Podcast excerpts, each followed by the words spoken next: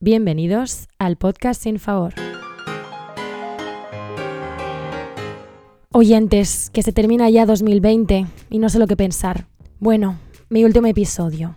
Que ya somos 30, ¿eh? Aquí donde, donde estamos. Y no me quejo en absoluto, ¿eh? ¿Quién me iba a decir a mí a principios de este año que me iba a regalar a mí misma una profesión, la de locutora, y que iba a poder meter mis desvarios en cajitas con forma de episodio. Anda, que menuda aventura, ¿eh? Y luego ya el COVID. Pero vamos, que yo del 2020 me quedo con esto. Me quedo con mis 30 oyentes y, y con el podcast sin favor, obviamente. Bueno, y este último episodio lo voy a hacer rápido, tan rápido como se ha pasado el año 2020. Porque vaya, que yo hace dos días estaba en enero mm, y ahora no, no, sé qué ha pasado. O sea, he bostezado y ya es diciembre. No sé. Está pero no está el 2020. Yo creo que esto es esto viene con, con, lo de hacerse adulta, ¿no? Lo de la, la, concepción del tiempo que cambia, como que pasan los años más rápido. Y por eso los adultos cuando quedan o cuando, cuando escriben un email ponen muchas gracias por su tiempo, porque como se les pasa tan rápido, el invertirlo es un favor, ¿no?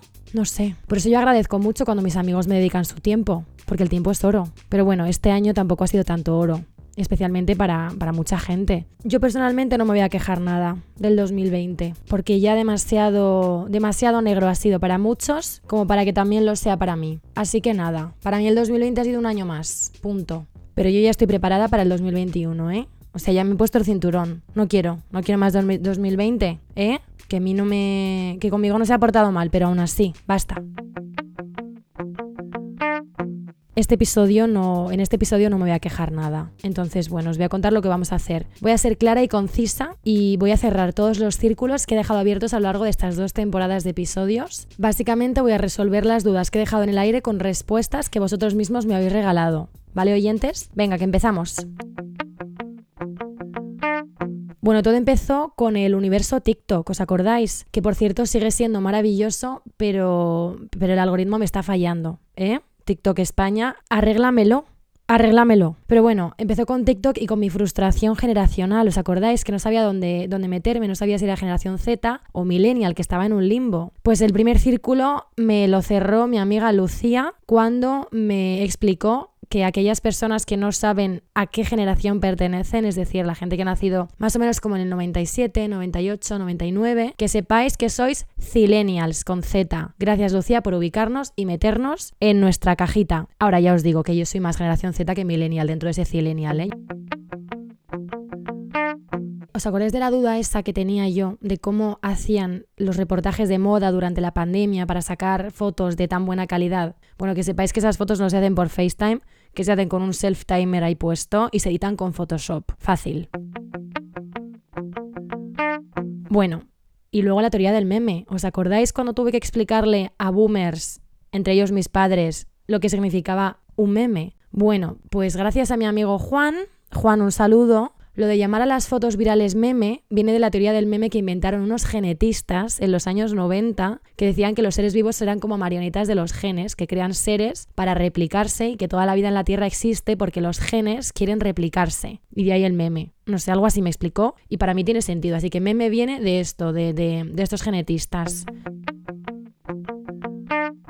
Bueno, y también os acordáis cuando os hablé de actores que yo veía iguales a sus personajes. Bueno, pues Carlota, Carlota, un saludo para ti, eh, me explicó que le pasa lo mismo con Jack Sparrow. Ay, perdón, ¿ves? Que le pasa lo mismo con Johnny Depp, que ella siempre ve a Jack Sparrow, y es que es verdad. Pero es que ese señor también tiene un don. Ese señor ha tenido la suerte de, y la habilidad de poder interpretar a personajes que han sido trascendentales en la historia. Willy Wonka es este señor, bueno, el Willy Wonka de mi época. Y ¿Y quién más? El sombrerero de Alicia en el País de las Maravillas. Pero aún así, aún habiendo interpretado a todos estos personajes, siempre como que tiene un poquito de Jack. Y te puedo entender, Carlota, y te puedo entender.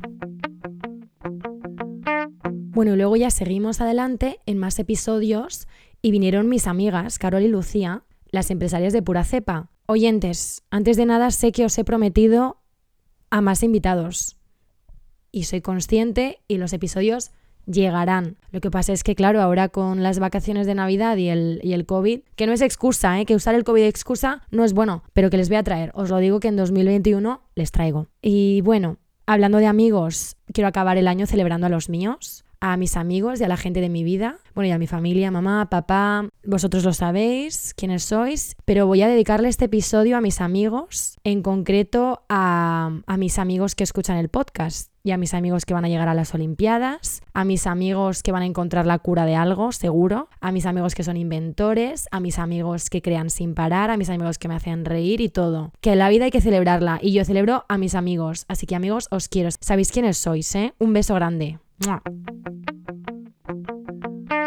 Bueno, y después de las empresarias, o antes, ya no me acuerdo, hablé de familias reales. Y al parecer el tema de las familias reales causó furor y me han pedido más. Y hoy os voy a hacer un poquito de adelanto. Os voy a hablar un poco de los Romanov. ¿Os acordáis de, de la familia real rusa que había más o menos como a principios del siglo XX, antes de la revolución, etcétera? Pues bueno, yo al parecer de pequeña estaba obsesionada con Anastasia película de DreamWorks, no de Disney, ¿eh? Que mucha gente dice que Anastasia es de Disney y a mí eso me enfada, porque es mentira. Las princesas Disney están por un lado y luego Anastasia está por otro. Y Anastasia era mi princesa, porque yo la amaba, yo quería ser ella y estaba obsesionada. Entonces cada día, cada noche le pedía a mi padre que me contara la historia, porque Anastasia está basada en hechos reales, no como Cenicienta, que luego dicen, ¿eh? O sea que Anastasia es que no le tiene nada que envidiar a las princesas Disney en, en primer lugar.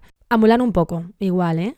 Porque Mulan también molaba. Pero bueno, que yo le pedí a mi padre que me contara la historia todas las noches y él me la contaba. Y me explicaba que la familia real rusa vivía en San Petersburgo, en un palacio lleno de oro, pues así, le, añadía pues eh, factor historia, mi padre. ¿Sabes? Para darle un poco de emoción. Y en esa familia rusa había una niña que se llamaba Anastasia. Importante saber que esta familia real rusa vivía muy bien y que el pueblo ruso vivía muy mal. Entonces el pueblo ruso, digamos que se, se revolucionó y fue contra la familia real porque, claro, ellos vivían en su palacio calentitos y los otros pobres pues estaban un poco muertos de frío y se enfadaron y secuestraron a toda la familia real, les llevaron a una casa de veraneo que tenían y les despiertan una noche, están todos prisioneros, ¿vale? Y les dan, pues nada, les tratan como prisioneros. En una noche de repente les levantan a todos y les dicen, oye, al sótano, todos. Todos os digo que son eh, Anastasia, sus hermanas y su hermano pequeño, el de la hemofilia, que ya os contaré más adelante en otro episodio, dejo otro círculo abierto para el 2021, en qué consiste esta hemofilia, porque vaya, ¿eh? con la enfermedad. Pero bueno, y bajan al sótano y pues nada, mmm, les fusilan. ¿Vale? El zar Nicolás, el papá de Anastasia, muere en el segundo y creo que es la mamá, es la que aguanta mucho, o sea, la que, se muere, la que sufre un poquito más porque tenía joyas guardadas en su bata. Entonces las balas o los, los bolines esos que usaran, yo que sé, no sé de armas, me alegro de no saber de armas, la verdad, pues nada, que las balas rebotaron en las joyas y al ser diamantes, pues como que frenaron un poco el impacto y le hicieron sufrir un poquito más. El caso, el resto murieron, ¿vale? Todos, en teoría, y les fueron a enterrar. ¿Qué pasa? Que años más tarde les desenterraron o algo así y no encontraron el cuerpo de Anastasia. Entonces se decía que Anastasia había huido a París donde tenía una tía lejana, la abuela de la peli, la que va de azul, y que se había escapado allí y entonces, años más tarde, como en, en, 2002 o algo así, había una mujer que había dicho que era ella Anastasia, creo que era una señora mayor, porque tenía justo la misma edad, los mismos rasgos, etc. Y nunca se supo si esa mujer era Anastasia o no. Mi padre no me contaba tanto, ¿eh? Lo de los tiros y eso lo he investigado yo. Mi pobre padre me contaba pues la historia desde el punto de vista más eh, kid-friendly, digamos, ¿vale? Teniendo en cuenta que me iba a ir a dormir y el pobre no quería que le despertara a mitad de la noche con una pesadilla. Papá, gracias. Eh, esto lo miré yo, ¿vale? Lo miré yo, lo de las joyas etcétera. Y bueno, a mí lo que me intrigaba de pequeña era que no se supiera nada de Anastasia. O sea, que Anastasia podía seguir viva. Entonces en mi cabeza existía la posibilidad de conocer a Anastasia y hacerme íntima amiga de ella. Y claro, hoy en día pues em, no se sabe, no se sabe nada. Ya se la ha dado por muerta. Ay, qué, qué cosas hay de esta familia. Madre mía, sobre todo de Rasputín también. Ay, en otro episodio, en otro episodio que es que la familia real rusa tiene trapos, tiene trapos. Pero bueno, esa es la historia de Anastasia y mi obsesión con ella.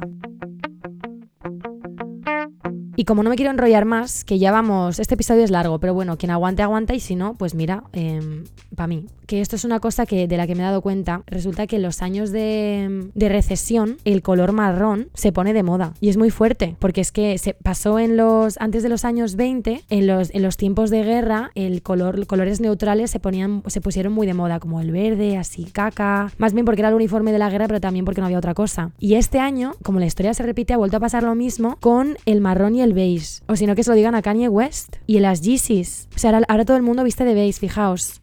No todo el mundo, pero se lleva más. Y bueno, voy a terminar ya. Termino el año enfadada con Hollywood. Sigo enfadada con la industria del cine americano en general. Ya sabéis, con su falta de representación y todas esas cosas. Y también estoy enfadada por su falta de creatividad porque yo ya estoy harta de ver superhéroes. Es que estoy harta. No quiero más superhéroes. Y bueno, sigo sin trabajo en ninguna plataforma en streaming y sin patrocinadores. Pero con muchas ganas de seguir con este proyecto, de traer a invitados más a menudo y si me pongo a trabajar de llevar este podcast pues a otros formatos. Y no digo más. Así que nada, feliz 2021. Sayonara 2020.